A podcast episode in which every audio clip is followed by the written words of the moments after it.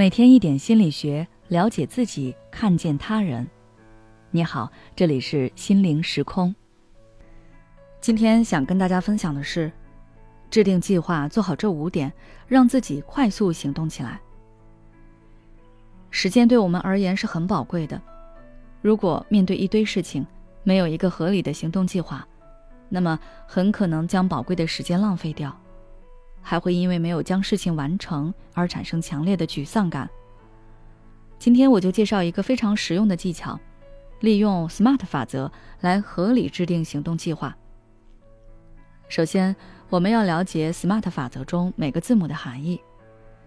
这五个英文字母分别代表着：S 明确的，M 可测量的，A 可调整的，R 现实的，T 基于时间的。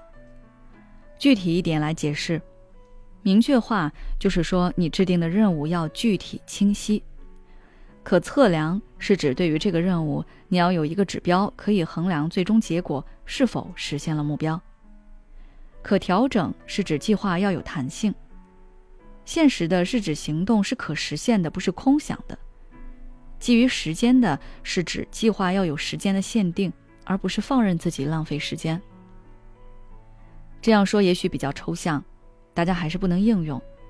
下面我就举一些例子，先从错误的计划开始，让你理解为什么这些计划不可行。第一，我要复习刑法的内容。这个计划内容比较空泛，范围很大，毕竟刑法知识那么多，从哪里下手呢？当你无从下手时，就要浪费时间思考，而且内容看起来很多。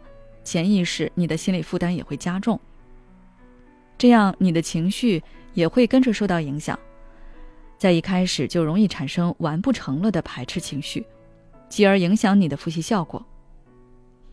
第二，我要提高做题正确率。可是，达到什么样的指标算是提高了呢？这个计划缺乏了一个测量指标，你无法轻易衡量自己是否实现了目标。第三。早上九点到十一点用来复习。这个计划看起来是合理的，但时间框得太死。如果遇到一些突发情况，可能就无法实现，心生沮丧，还会因为实现不了，加重了第二天的任务负担。第二天的内容多了，又觉得完成不了了，就会陷入一个恶性循环。第四，主观题要拿满分。如果你的基础不好，制定这个目标对你而言不太容易实现，反而打击你的积极性。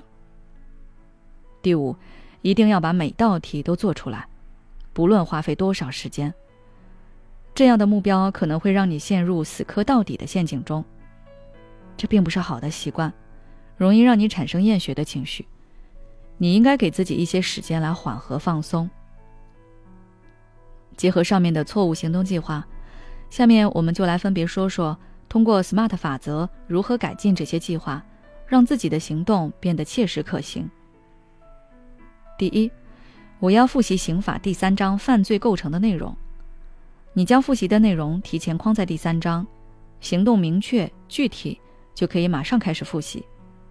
而且复习的内容少，心理负担减轻很多，你可以感到是能够轻松完成的。这种情绪有利于让你积极去完成行动计划。第二，我要将正确率提高至百分之九十。有了指标后，你就知道自己是否达到了目标。如果没有达到目标，你可以将错题记录下来，下次避免出现类似的错误。如果达到了百分之九十，你也能够产生一定的成就感，并有了更大的动力去挑战新目标。第三。尽量在早上复习两个小时，如果突遇其他事情，当天抽出两个小时完成复习即可。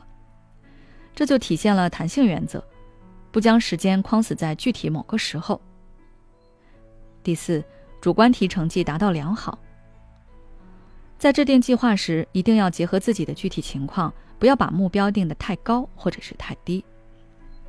第五，一个小时用于做题。一个小时用于对答案和总结经验，把时间细化限定住，可以提高你的效率，避免分心，把注意力集中在一个事情上，而且能够避免在难题上死磕，影响你的心情。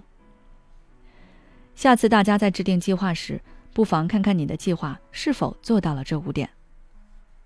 好了，今天的内容就到这里。如果想了解更多相关的内容，可以微信关注我们的公众号“心灵时空”，回复关键词“自律”就可以了。也许此刻的你正感到迷茫，不知道接下来的事业方向该怎么走；也许此刻的你正深陷痛苦，父母和家庭的压力都在你身上，你感觉不堪重负。身心俱疲的你，应该让自己休息一下。我们组建了专业的心理救援队，也许可以帮到你。